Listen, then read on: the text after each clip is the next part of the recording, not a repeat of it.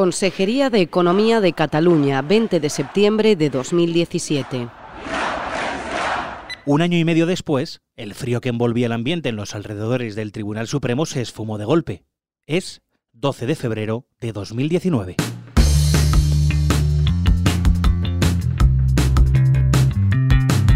ABC Podcast. Juicio a los líderes del proceso. Capítulo 1. A las 10 horas y 35 minutos comenzaron los primeros alegatos del juicio a los líderes del proceso, una vista histórica para la democracia española. Doce líderes secesionistas, las antiguas autoridades de Cataluña, se sentaron en el banquillo acusados de saltarse las reglas del juego para lograr la independencia impulsando una sublevación contra el Estado. A nueve de ellos la Fiscalía les atribuye el delito de rebelión, un crimen que consiste en buscar la secesión de una parte de España a través de un alzamiento público y violento, un atentado contra la Constitución palabras mayores. Luis Arechederra, redactor de Tribunales de ABC. Los acusados niegan los delitos y aseguran que solo ponían en marcha un proyecto político que contaba con el respaldo de los votantes independentistas. La vista oral, que se extendió durante cuatro meses hasta el 12 de junio, se inició con la intervención del abogado de Oriol Junqueras. Las primeras sesiones de un juicio se dedican a las llamadas cuestiones previas, impugnaciones técnicas que buscan tirar abajo el juicio o anular alguna derivada por razones de forma. Pero esta vez fue diferente. Los argumentos de las defensas y las acusaciones se adentraron de forma más o menos indirecta en el fondo del asunto y la temperatura subió de repente. Andreu Van de abogado de Oriol Junqueras. La causa atenta contra la disidencia política. Aquí estamos ante la reacción más dura del Estado, el derecho penal. ¿Por qué siempre es el derecho penal el que tiene que intervenir? ¿Por qué los temas políticos no se solucionan con esas herramientas que decía el legislador que eran suficientes para destipificar el delito de, de referéndum. Esta causa atenta al derecho a protestar. Y lo que hacen los catalanes es protestar. El letrado de Junqueras lanzó un mitin político calificando el juicio de causa general contra el independentismo. Acusó a la justicia española de aplicar el derecho penal del enemigo, denunció que se habían vulnerado todos los derechos fundamentales y se atrevió a invocar la propia Constitución española que el plan secesionista ilegal pasó por encima. Otros abogados, como Jordi Pina o Benet Salellas, en representación de Jordi Sánchez y Jordi Cuixart, insistieron en lamentar esa supuesta vulneración de los derechos de los acusados y cuestionaron la imparcialidad de los magistrados. Jordi Pina, abogado de Jordi Sánchez, Jordi Turul y Josep Rull. Que mi ruego sería que a ustedes se les presumiera que son magistrados, no héroes nacionales. Yo lo que les pediría y les pido es que hagan de jueces, en todo caso, no hagan de salvadores de la patria. Otros letrados, especialmente el abogado de Joaquín Forn, Javier Melero, se alejaron de ese tono político y se decantaron por una defensa estrictamente jurídica. Javier Melero, abogado de Joaquín Forn. Este es un juicio como el de una estafa, como el de una alcoholemia y por supuesto que el cuidado exquisito del tribunal se manifestará en su plenitud tanto para ellos como para cualquier otro, innominado y desconocido. Este tema quizá no lo querríamos nadie en la jurisdicción penal, pero aquí estamos. Aquí nos han traído y no hay más que solucionarlo. Los técnicos aquí presentes, con los instrumentos de los que disponemos. Y disponemos del Código Penal. Dos librillos casi opuestos, que se mantendrían durante todo el juicio. Una defensa muy técnica, abanderada por Melero, frente a una denuncia política general representada por Van den Einde.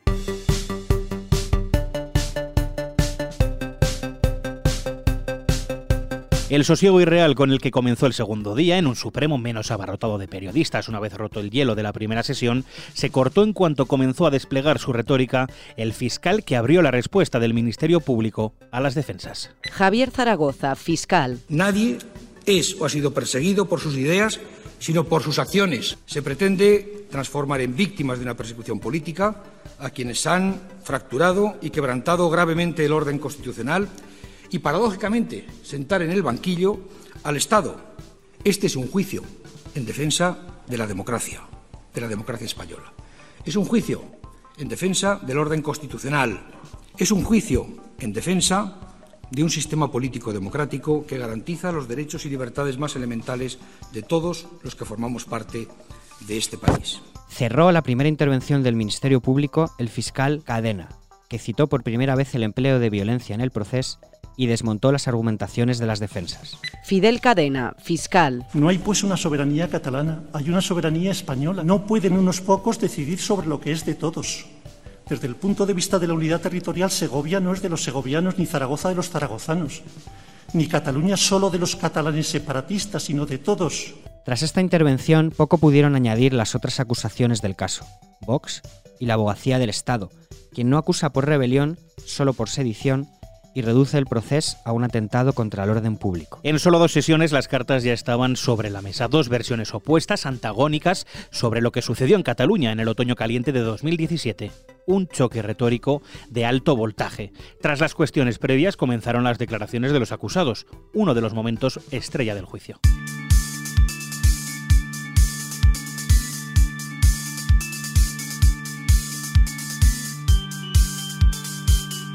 Oriol Junqueras, ex vicepresidente del Gobierno y ex consejero de Economía y Hacienda. Cargo en el que, por el que fui cesado o del que fui cesado por la aplicación del 155 y en estos momentos me considero un preso político. Nada de lo que hemos hecho es un delito. Votar no es un delito, celebrar un referéndum no es un delito, no está en el Código Penal, el legislador lo sacó explícitamente del Código Penal, trabajar pacíficamente para la independencia de Cataluña no es un delito, nada de lo que hemos hecho es un delito. Tomó la palabra Oriol Junqueras, el principal señalado en ausencia del fugado Carles Puigdemont.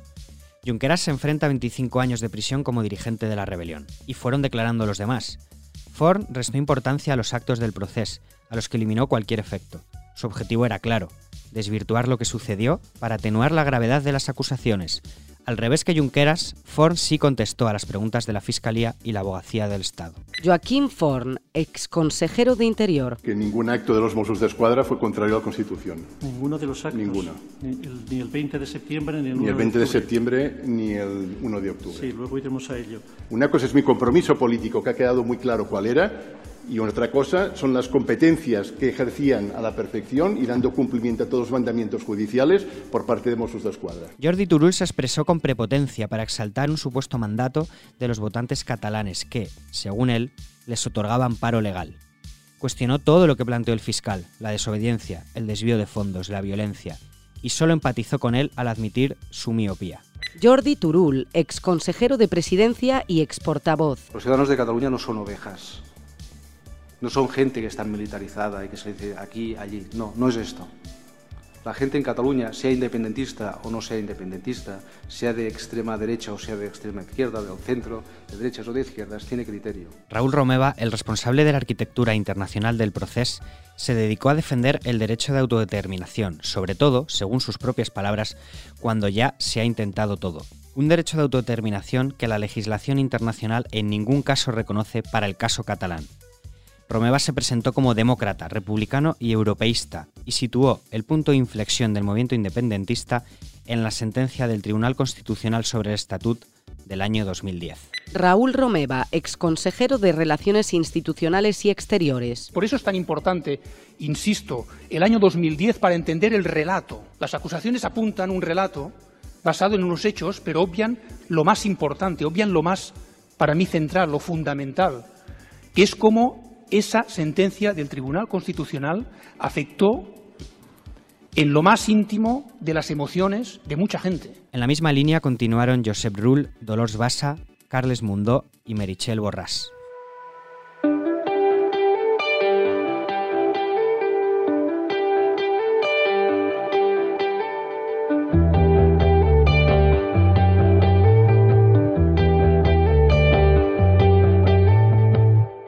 Josep Rull, ex consejero de Territorio y Sostenibilidad. Este equilibrio entre los dos elementos, el imperio de la ley, efectivamente, y el principio democrático. En el mejor interrogatorio de los acusados, Rull se defendió con uñas y dientes, tratando de rebatir cada uno de los hechos que le atribuyen. Se atrevió a negar autoridad moral al Tribunal Constitucional para justificar el plan secesionista ilegal.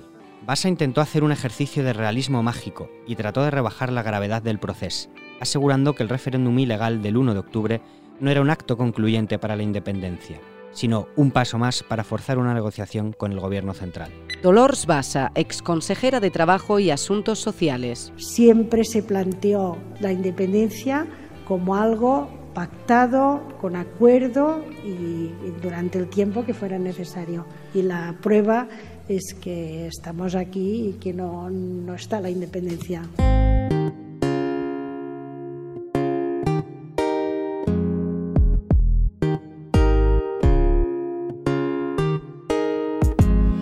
La declaración de Santivila, el único consejero que dimitió antes de la declaración unilateral de independencia, el paso final del proceso, arrojó luz sobre la intrahistoria del plan ilegal. Santivila retrató a Puigdemont como un cobarde que voló el último puente para evitar la declaración unilateral de independencia por la presión de los radicales. El expresidente catalán iba a convocar elecciones autonómicas, rebajando la tensión a pesar de lo lejos que ya se había llegado gracias a los esfuerzos de múltiples políticos del PP, del PSOE y del secesionismo moderado para tratar de evitar el choque programado para el mes de octubre. Santi Vila, exconsejero de Empresa y Conocimiento. Se inició una aproximación con interlocutores políticos, con interlocutores religiosos, con interlocutores del mundo de la empresa, con interlocutores institucionales que de buena fe sin ningún interés espurio, sencillamente querían evitar el despropósito, que esto acabara mal. Y eh, yo formé parte de ello y quiero decir con orgullo que creo que el miércoles 25 de octubre lo habíamos conseguido.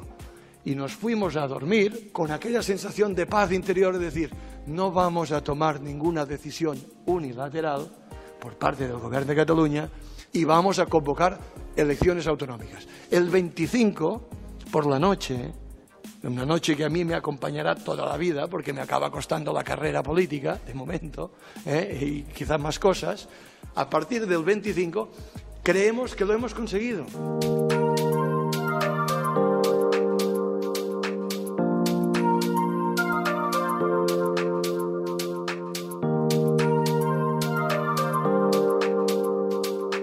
Jordi Sánchez, Jordi Cuixart y Carme Forcadell, los últimos acusados que fueron interrogados, volvieron los alegatos políticos y las palabras gruesas. Sánchez fue acorralado por su rol decisivo en la jornada del 20 de septiembre, el día en el que una masa de 60.000 militantes independentistas rodeó la Consejería de Economía registrada por la Guardia Civil por orden de un juez.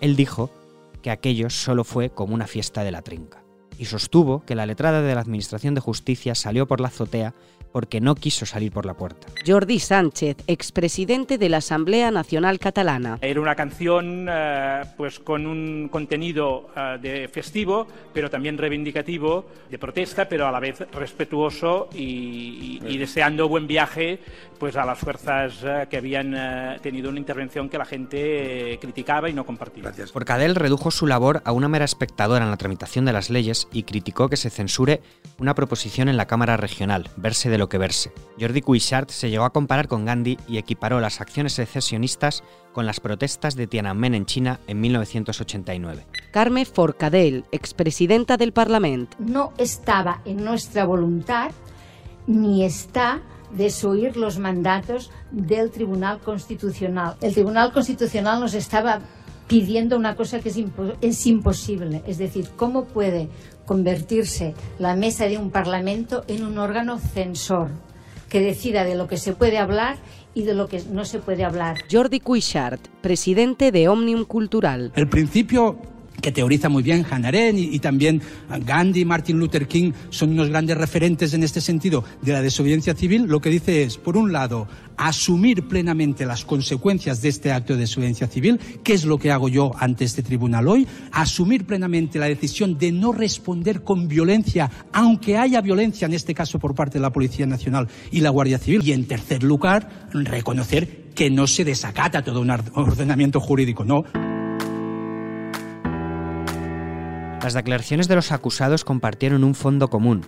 Casi todos alegaron que prefirieron anteponer un supuesto mandato democrático de una parte de Cataluña, la secesionista, a cumplir con las leyes y con la justicia española.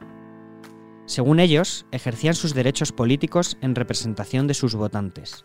Según las acusaciones, habían violentado todas las reglas del juego alegatos políticos y pretextos, sin asumir que pisotearon la ley para poner al Estado al borde del precipicio, a la espera de la prueba de la rebelión, que llegaría más adelante, con las declaraciones de los testigos, los vídeos del 1O y los partes de lesiones.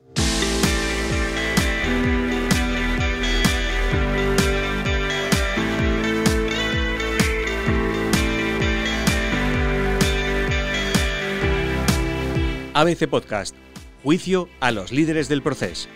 Capítulo 1. Es un podcast de ABC con guion de Luis P. Arechederra y con las voces de Andrea Carrasco y Diego Moreno. Puedes escuchar el resto de capítulos en abc.es y en las principales plataformas de audio.